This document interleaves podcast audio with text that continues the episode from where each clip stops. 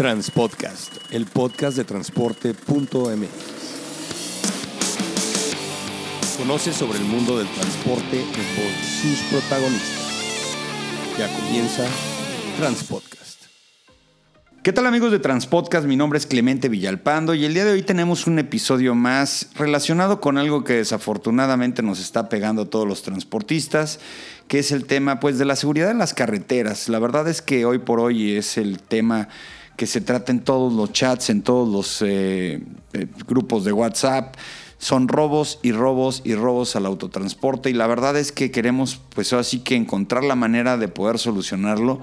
Y bueno, pues el día de hoy vamos a platicar con unos jóvenes que están desarrollando eh, unas soluciones que están muy interesantes en materia de seguridad en el autotransporte. La empresa se llama Logitrack y no es nada más el rastreo, sino también cosas interesantes como lo que es el desarrollo de hardware eh, con la intención de conocer un poquito más eh, cómo funciona y cómo se puede esto, pues así que aplicar al día a día de los transportistas. Por eso tengo en la línea a Marcelo Salinas, que es el director comercial o el encargado de las ventas de esta empresa llamada Logitrack. ¿Cómo empieza la empresa? Platícanos. Claro que sí, Clemente. La empresa empieza hace ya varios años eh, por una necesidad que se tenía aquí en Monterrey eh, acerca de, pues como siempre, robos, ¿no? Pero era robo en lo que eran los camiones revolvedores de concreto, ¿no? Llegaban con menos eh, metros cúbicos con el cliente y pues digamos que pues, la excusa era que en un, en un bache o en algo se salió el concreto. Entonces uno, uno de los socios diseñó un sistema para un amigo de él eh, que detectara cuando eh, estuviera girando hacia el lado contrario y pues detectara en, qué momento fue el robo, ¿no? Se hizo como un proyecto, se vendió como un proyecto sencillo, sin embargo tuvo mucho éxito y fue donde se decidió eh, pues ya formalizar la empresa Logitrack, ¿no? A partir de eso nos dimos cuenta que eh, alrededor de México pues hay muchas empresas de rastreo, pero no había ninguna que en verdad se dedicara a seguridad y cómo el país cada vez iba creciendo más. Esto te estoy diciendo que era hace ocho años, cuando ni siquiera se escuchaba todavía lo del Yammer, ¿no? Entonces eh, se empezaron a hacer todos los desarrollos y la empresa fue creciendo y fue donde pues ya llegamos con la gente de, de Cemex. ¿Sí? Ellos tenían también una necesidad muy específica por los robos de unidades eh, acá en Monterrey, en todo lo que eran las pedreras, ¿no? Eh, los, los transportistas no querían trabajar con ellos en la noche porque pues es 24/7 la pedrera y en la noche pues ya sabemos el seguro, el deducible es al doble y todo eso. Y les estaban robando mucho. Entonces se hizo un diseño con ellos eh, de un sistema de nosotros que se llama el Tamper Lock. Este sistema es un sistema antisabotaje. ¿A qué nos referimos con antisabotaje? Para un tipo de asalto, se podría decir sencillo, como es, asaltan, bajan al operador, cortan el GPS, lo tiran por la ventana y se van. Entonces, diseñamos un sistema que en el momento en que cortan el GPS, hay cambios bruscos de voltaje, desconectan de las baterías, cualquier tipo de situación de ese tipo que hagan, en ese momento entra el sistema a bloquear. Sin embargo, nosotros el diseño que hicimos es irnos al acelerador no al motor como el resto de, digamos que de los proveedores que hay en México. Sí, el famoso pues, paro de motor, ¿no? Exacto, exactamente. Y ese paro de motor pues crea un problema si lo paras en movimiento, ¿no? Te puede salir un choque y pues sale peor la cosa. Entonces nosotros salirnos al acelerador, quitamos ese riesgo y brindamos un nivel de seguridad mayor. Entonces, al terminar ese diseño, nos fue muy bien y eso fue lo que nos empezó a disparar en el mercado, porque no existe eso en el mercado y pues son sistemas diseñados por nosotros, por nuestros ingenieros hardware y software, en base pues a toda la experiencia que hemos visto con clientes. Maravilloso. Oye, y me platicabas que ustedes eh, ya en, así que en la actualidad están desarrollando otros productos dentro del catálogo de productos que tienen ustedes para el tema de la seguridad. ¿Qué más tienen que no sea eh, comúnmente, vamos, el dispositivo rastreador? Eh, pues ahorita lo más común que, que, se está usando para robar ya de unos 3, 4 años para acá es el famoso Yammer o inhibidor de señal, ¿no?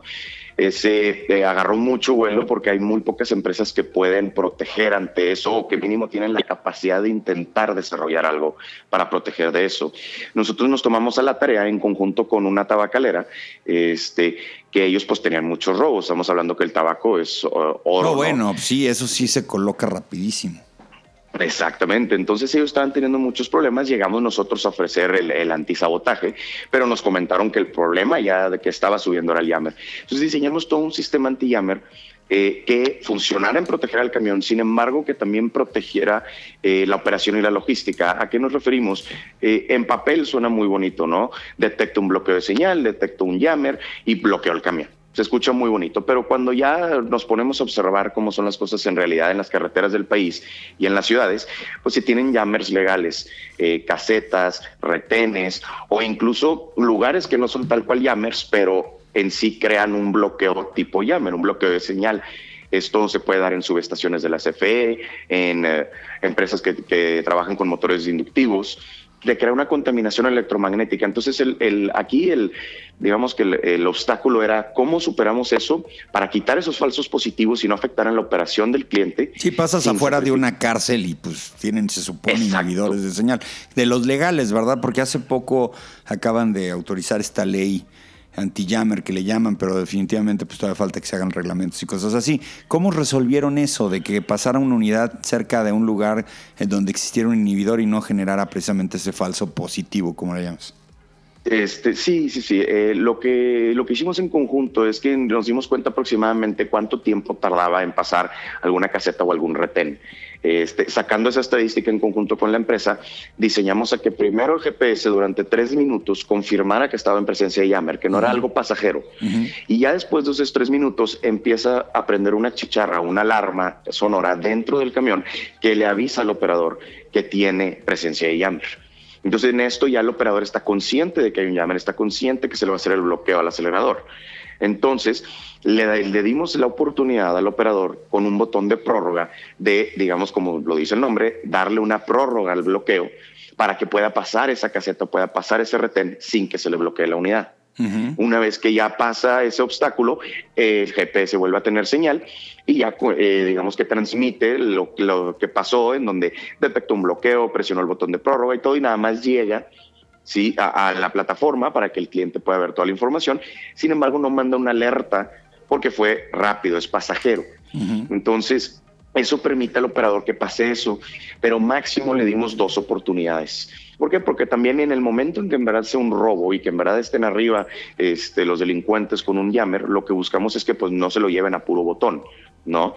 Entonces, después de esos dos botones, ya no se puede mover el camión. Ya para el tercer bloqueo que se haga, ya la tercera secuencia se podría decir, ya no se puede mover el camión. Correcto. Esto, estos, eh, sin embargo, hay en algunos lugares en donde puede que se ocasionen problemas. ¿De qué me refiero? Minas, en eh, Pemex, por ejemplo, en muchas de las plantas de Pemex tienen llaves por seguridad. Si vas a Tijuana y pasas por el desierto de Sonora, pues tienes muchos, muchos lunares de señal, ¿no?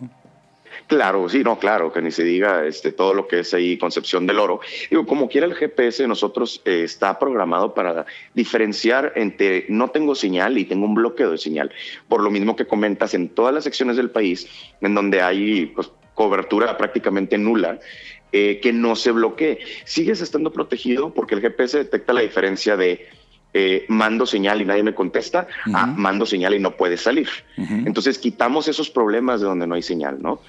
Sin embargo, sigues protegido de que aunque sea un lugar sin señal, en el momento en que ponen un llamero o cortan cables, se hace el bloqueo a pesar de que estemos en una zona de no cobertura. Sí. Afortunadamente para los transportistas, la mayoría de las rutas son rutas muy establecidas. Pocas veces cambias tu configuración de rutas de una manera muy drástica, a menos de que sea un nuevo cliente, y pues bueno, a final de cuentas ya hasta los mismos operados tienen que aprender cómo, cómo, cómo manejar esa ruta en tiempos, en seguridad, etcétera, etcétera. Entonces, supongo que en materia de implementación, cuando tú llegas y dices, bueno, vamos a meter este sistema con uno de tus clientes, pues es relativamente fácil en un inicio, ¿no? Eh, se puede decir que sí y no, porque al final del día es relativamente fácil porque ellos ya tienen su operación definida y en base a esa operación nosotros trabajamos en conjunto para echarles a andar todo el sistema. Como es un sistema más sofisticado de lo que ellos están acostumbrados, eh, nosotros les, los apoyamos obviamente en capacitaciones, este, un poco de consultoría, ¿no? Sin embargo, eh, como el sistema de nosotros es muy sensible a todo lo que es el jammer, eh, se tiene también eh, sensores en las puertas en cabina con geocercas inteligentes. Si el operador abre la puerta del piloto o del copiloto fuera de una zona autorizada, se aplica un bloqueo en automático. Porque no tendría lógica, ¿verdad? O sea, si en un momento dado va el operador solo, que se supone que debe de ir solo, a menos de que pues, sea un doble operador o una operación de ese tipo, ¿por qué se está abriendo la puerta al copiloto, no? O sea, tú, tú en base a la experiencia es como generas este tipo de, protocolos, porque pues, si se meten por la puerta del otro lado, pues, seguramente hay alguien más, ¿no? Esa es la, esa es la lógica. Exactamente, exactamente, porque todavía la, tenemos la opción de que nada más detecte las aperturas, la opción de que detecte y bloquee la apertura de cualquier puerta, o la opción de que en la de piloto nada más detecte la apertura, pero no haga un bloqueo, y en la de copiloto que siempre que detecte una apertura haga el bloqueo tal cual como comentas. ¿Por qué? Porque pues, la, puerta del operador es muy común que se abre y se cierre muchas veces al día, pero la del copiloto no. Entonces, en el momento en que se abre la del copiloto, no importa cuál sea la situación, claramente algo está mal. Claro. Eh, puede ser que esté subiéndose alguien que no deba, puede ser un asalto, puede ser que pues, el operador esté ahí haciendo cosas indebidas, ¿no? Entonces, de la manera en que lo queramos ver, ya sea que haya una colusión, haya planes de hacer algo o en verdad sea un asalto, esto permite que no saquen el camión de la carretera principal, que ese es el punto más importante que hemos detectado en estos últimos años, que ya sabemos que hay algunos lugares en donde si sacan eh, la unidad de la carretera principal y lo meten a una ranchería, lo meten a un ejido, ya nadie puede hacer nada. Inclusive los del seguro te dicen, oye, pues de una vez págame el deducible y ahí te va el dinero, porque nadie se va a meter a esos lugares. Se puede decir que es tierra de nadie. Entonces, lo más importante es que en el momento en que empiece el asalto, la unidad queda inmovilizada en una carretera principal en donde no vayan ellos atreverse a intentar hacer algo porque están muy expuestos. Bueno, y también eh, eh, hay que entender que en muchas de las empresas el protocolo eh, es en razón a la lógica de qué es lo que se debe de hacer en el momento. Cuando se habla de, y para muchos de nuestros escuchas que, que no dominan los términos, este famoso protocolo anti-jammer, que no existe un dispositivo anti-jammer, ojo, porque luego de repente se nos confunden con eso. Claro. Es un protocolo de reglas que se hacen en, cuando se se recibe la inhibición de la, de la señal y bueno, pues son reglas que se tienen que llevar. La más común que tú comentas actualmente, pues sí, sí, efectivamente es que bajes la velocidad a, unas, a unos grados ridículos, ¿no? De 15, 20 kilómetros por hora. Es decir, le metes un gobernador y automáticamente pues el camión avanza 10, 15, 20, 25 kilómetros y, sería muy fácil este, identificar una cosa rara en ese esquema, ¿no? Pero ¿qué otras cosas han diseñado dentro de estos protocolos anti-jammer que tú hayas visto en tu experiencia? Pues en todos los protocolos, eh, vaya, todo ese bloqueo en automático que se da, eh, la ventaja es eso que comentas, ¿no? Es, automático, no requiere de un factor humano, que al final del día pues sabemos que en todos los sistemas el punto débil siempre va a ser el factor humano. Nosotros somos el punto débil de los sistemas, ¿no? Entonces eh, al hacer lo que sea todo completamente autónomo, nos permite que el bloqueo se haga solo, aunque nosotros en la plataforma o en la aplicación móvil no podamos ver el camión porque nos indica que no tiene señal, eh, ya sabemos que hay algún problema y se manda un operativo. Sin embargo, tenemos la tranquilidad de que el sistema en, autónomo, ellos, el sistema solo va a activar ese bloqueo. Entonces, al hacer eso, nos dimos cuenta que fue un sistema extremadamente efectivo y empezaron a salir otros detalles. ¿Qué son los otros detalles que empiezan a salir en cuanto al robo? Con muchos de nuestros socios comerciales nos dimos cuenta que ya no pueden tocar el camión, no se lo pueden llevar, meten jammer, se bloquea, eh, abren puertas, se bloquea, cortan algún cable y se bloquea por todo el sistema antimanipulaciones. ¿no? ¿Qué pasaba? Los eh, delincuentes llegaban con algún otro tracto camión que le habían robado a alguien, desenganchan el remolque y se lo llevaban. Oh, Entonces, Empezamos a tener esas situaciones y clientes nos dijeron, oye, tu sistema funciona muy bien, me encanta, está perfecto, pero me robaron el remolque. Entonces nos tomamos a la tarea en conjunto con otros socios comerciales a trabajar en conjunto, nos prestaron quintas ruedas de ellos, hicimos varios diseños para un bloqueo de quinta rueda. Ya. Sí, entonces, de esa forma, el tractocamión está protegido y el remolque también está protegido con el bloqueo de quinta rueda. Entonces, esto ya impide que se roben el remolque y ha, sido también muy, muy efectivo. ¿Por qué? Porque llegan, se dan cuenta que no pueden con el tractocamión o si ya le han intentado robar a ese socio comercial de nosotros que ven la marca o ven el logo ¿no? de la empresa, y ellos ya desde que van por el camión, ya llevan ellos su camión, pensando voy a desenganchar y me lo voy a robar, porque yo sé que el tractocamión no voy a poder llevármelo. Entonces, al momento en que llegan y ven que no pueden desenganchar la, el bloqueo de la quinta rueda, en ese momento, pues se van. Bueno, pues es, es, el famoso, yo le llamo el, el, pues, así que el, el, ¿te acuerdas del bastón del automóvil que se ponía? Este, que era muy, muy incómodo ponerlo y todo ese tipo de cosas, pues e, e, es, simple y sencillamente un ahuyentador, porque lo que haces es dices, qué flojera quitarle eso y el del lado no tiene.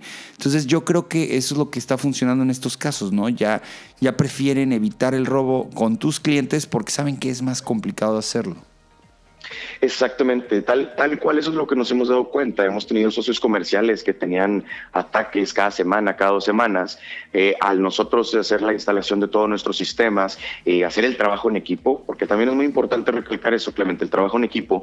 Eh, nosotros también hasta cierto punto decidimos con qué clientes trabajar y quiénes no, porque el, esto de la seguridad es un trabajo en equipo constante, no, no es una píldora mágica que yo te pongo mis sistemas, por más que me, me atrevo a decir que son los más efectivos que hay en el país, pero al final del día si alguien quiere, lo va a lograr. Entonces es un trabajo en equipo en donde el transportista tiene que también tener a su equipo eh, monitoreando, en donde nosotros también apoyamos, en donde ellos tienen que tener una correcta reacción. Entonces, como tú comentas, eh, en, ese trabajo en equipo, ya después de un tiempo se dan cuenta que no, con un, como te comento, con un socio comercial tenían ese ataque cada semana o semana los atacaban. Ponemos todos los sistemas, hacemos ese trabajo en equipo y los volvieron a intentar robar, fueron dos, tres veces en un lapso de un mes. ¿Sí? Y se dieron cuenta que ya no iban a poder. Al momento en que no, en que ya se dieron cuenta que no iban a poder, se acabaron los robos. Ya ni siquiera intento de robo, porque esa banda de delincuentes se dieron cuenta que ya con este cliente no iban a poder. Entonces se fueron a atacar al de enfrente que no tiene el sistema de nosotros. ¿Qué fue el origen de los de los sistemas de GPS? No sé si tú estás muy joven o no, pero antes eh, el primero fue el famoso Omnitrax que era esta burbuja de, cristal, que sigo también sin inhibía ahí con una, con una cubeta de aluminio, pero, pero si le veías la, si le veías el dispositivo Omnitrax a un camión y el otro pues no se le veía, pues te robabas el que no.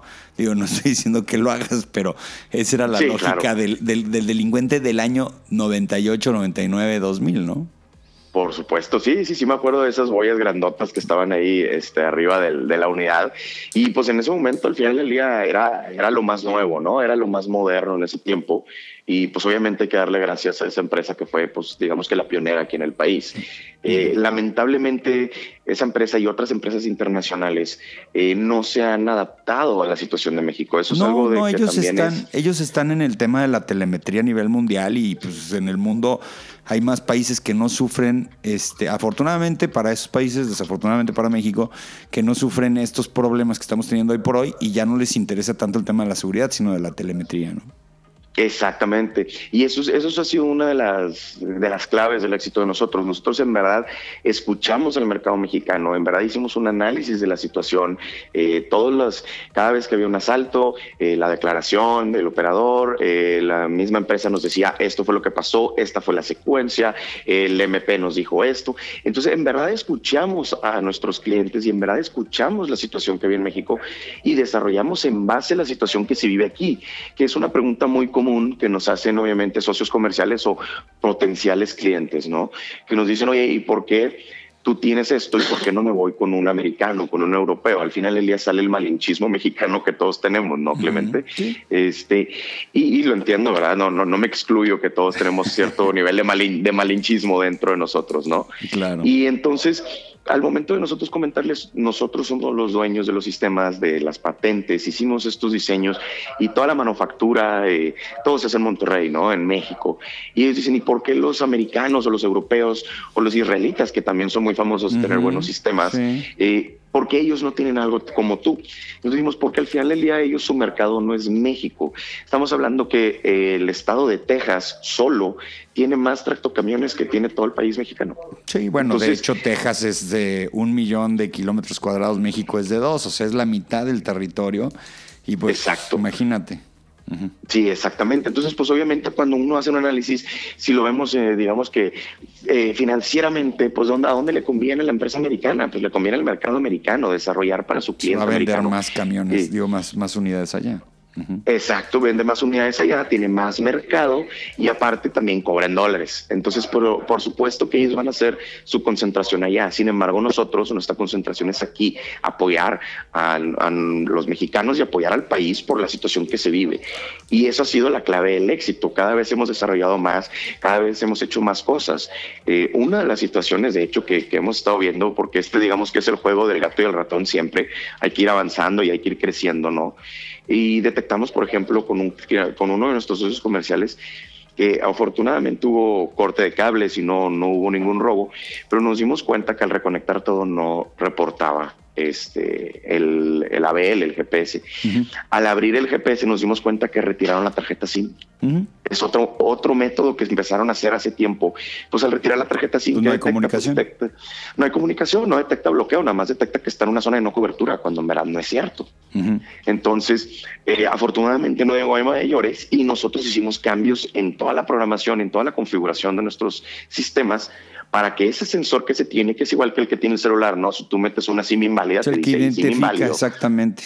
Eh, y el mismo sensor tiene el, GPS de nosotros. Entonces nosotros en el momento en que quitan la tarjeta SIM, también te hace un bloqueo. Eh, ¿Por qué? Porque pues, no tiene por qué quitar la tarjeta SIM, ¿no? Entonces, todo este tipo de situaciones que, que se han ido dando ha ido haciendo que nosotros vayamos desarrollando más soluciones y más soluciones y mejorando la herramienta, porque pues no me jacto de ser perfecto ni que la empresa sea perfecta, al final del día siempre se puede mejorar, siempre hay áreas de oportunidad, por más que seamos efectivos, el hecho de que algo funcione bien no significa que no se pueda mejorar. Maravilloso, pues muy bien Marcelo, por ahí tienes a Luisa, tu socio, ¿me lo podrías pasar? por supuesto, claro que sí, Clemente, te agradezco este, todas tus preguntas y te paso con Luis Marcelo. Ok, con tu tocayo, socio. Y... Sí, exactamente, Clemente. Luis, ¿cómo estás? A ver, platícanos, ¿de dónde nace la necesidad o dónde ven el área de oportunidad para empezar a generar software y tecnología en materia de seguridad para los transportistas de carga? Pues ve, mira, la principal necesidad que detectamos era la falta eh, de una empresa que no solo fuera una empresa integradora, que pues empresas integradoras hay cientos, si no es que miles, claro. sino, sino una empresa de desarrollo de tecnología. Sí, porque todo el mundo tiene un primo que vende GPS. Exactamente. Sí, para, para, hacer eso, pues necesitas, puedes comprar un GPS en China. Sí, le metes una un software, eh, un software en India, este, y de tu cochera, literal, este, puedes ahí montar un, un negocio. Sí. El problema que tiene eso es que con la especialización que trae ahorita el, crimen, los asaltantes, este, pues ya quedas muy corto, que eh, básicamente no, no les puedes dar un servicio, por un lado, y por otro el tema del soporte, este, también queda rabón. Eh, entonces lo que lo, la, idea fue desarrollar tecnología para hacer soluciones específicas y que eh, soluciones que puedan ir evolucionando conforme van evolucionando los asaltantes. Mira, Luis Marcelo, me interesó muchísimo cuando hicimos contacto vía LinkedIn que me pasaste ahora sí que los datos duros de unos, de unos eh, asaltos frustrados y creo que pues, con mucha relación con el tema de esta quinta rueda que se bloquea, que también ya tiene esa capacidad de evitar que desenganchen el remolque, ¿no? Platícanos de estos casos en específico, si no quieres, no muchos detalles para tampoco que los delincuentes que nos escuchan, porque sí nos escuchan, este, tengan tantos datos, pero bueno, también lo importante es que sepan que, que también la tecnología jala de este lado, ¿no? Sí, pues fíjate que sí hemos visto un alza muy importante, este, muy preocupante. Eh, en los últimos seis días, los que te compartí, creo que fueron tres, y en ese ratito pasaron otros tres. Entonces, en los últimos seis días hemos tenido seis intentos de, asalto, los seis frustrados. Este, te sientes como en una película como en esta de Rápido y Furioso, porque, o sea, se, les emparejan eh, los vehículos de los asaltantes, eh, camionetas con armas largas, se les apuntan directamente ya para que no haya se brincan, se brincan de su vehículo para no detener el camión. Entonces hay ciertas, ciertas alarmas críticas que, se puede dar cuenta el centro de monitoreo del transportista si se detiene el camión, por ejemplo. Entonces ya se brincan esto. Este, y lo que hacemos nosotros es una integración de tres cosas. Una es que tengas la tecnología suficiente en tu, en tu camión para que pueda reaccionar localmente, que no necesite que tú le envíes bloqueos, sino que localmente el, equipo tenga la inteligencia para bloquearse. ok, que haya una inteligencia eh, que no requiera del criterio de un monitorista para tomar una decisión, sino que ciertas eh, instrucciones o criterios generen automáticamente una instrucción. Ok. Exactamente. Eso y que no requiera la comunicación de datos porque muchos sistemas pues dependen de que exactamente, porque como tienen el jammer te bloquea todas las comunicaciones y pierdes la capacidad de mandar un bloqueo. Entonces el sistema solo debe leer la situación y decir estoy siendo asaltado y mandar un bloqueo de manera local. Esa es una parte importante. La segunda es tener un centro de monitoreo de seguridad. Este, lo, que, lo que pasa mucho es que los clientes pueden confundir monitoreo de rastreo o monitoreo logístico con monitoreo de seguridad. Y son dos, dos, animales distintos. Claro, nosotros lo hemos identificado como lo que le llaman monitoreo activo, ¿no? Que, que en vez de estar recibiendo los datos, tú estás siendo el proactivo dentro del área monitoreo haciendo el, escaneo eh, periódico de que todo está bien. Eso, el monitoreo activo que se complementa con un monitoreo por excepción. El monitoreo por excepción como funciona es que nosotros configuramos las, las que son alertas críticas eh, alertas indicadoras de que está siendo asaltado. Esto es si se para fuera de área autorizada, si se abre una puerta fuera de área autorizada, desvíos de ruta, ataques de jammer, sabotaje de sistemas. este, eso prende un foco rojo, se, creamos un sistema de ticket con el departamento de software que va a asegurar que un agente va a recibir esa alerta y va a empezar un cronometraje para marcar el tiempo de, reacción. Ya inicia su protocolo de reacción, se le marca al chofer, se contacta la autoridad y es, ese factor va a ser clave este, para la recuperación del vehículo. ¿Qué otros desarrollos están haciendo hoy por hoy? Porque supongo que generas algo, pero ya tienes que tener algo también en el horno. ¿Qué han visto como oportunidades al futuro? Ahora sí que con la idea de adelantarnos un poquito a la delincuencia. Las oportunidades al futuro, lo principal es tener un sistema de electrónica sofisticada. Hemos visto eh, tu típico asaltante sabe un poquito de, electrónica, sabe puentear, este, si tú le pones un paro de, motor, por ejemplo, pues te lo puentea en, ¿qué será? 8 o 10 minutos. Entonces, eh, a, futuro, bueno, lo que ya estamos haciendo es que a través de una tarjeta electrónica te disfrace las entradas y las salidas de, los cables, que no sepan cuál es cuál. Todos van pintados del mismo color, o sea, es indistinguible. Mm. Entonces, para, para, que ellos puedan puentear algo, tienen una oportunidad de cientos, o sea, tendrían que atinarle. Y en el momento, en el momento en que se equivoque, se hace un bloqueo. Entonces, lo que, lo que hicimos para, para esto es lograr los bloqueos, eh, los desbloqueos remotos. Entonces, lo que hicimos fue con usando como una tecnología como token bancario. Nosotros tenemos un teclado ah. adentro instalado en la unidad y nuestra plataforma constantemente está generando códigos.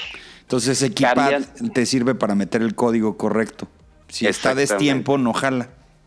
Exactamente. Entonces, eh, cuando el chofer, si, si hay un bloqueo que no debe haber sido cualquier cosa, el chofer simplemente se comunica a centro monitoreo, se corre pues las preguntas de seguridad para ver que no haya clave de amago o algo así. Este, el monitorista le pica el sistema para que revele la clave y hasta entonces él es la primera persona que ve esa clave y le dice al monitor, al, uh, operador, eh, números ingresa esta clave, se ingrese y se desbloquea la unidad y ya puede continuar su. Ah, mira, eso sí es nuevo para mí, vaya, y que todos los días veo estas cosas, esto sí es, sí es relativamente nuevo. Perfecto. Bueno, Luis Marcelo Villarreal de la empresa Logitrack, te agradecemos mucho y también le agradecemos a Marcelo Salinas la oportunidad de poder platicar con ustedes acerca de tecnología en materia de seguridad para el autotransporte de carga. Y gracias a todos ustedes por escuchar Transpodcast. Saludos.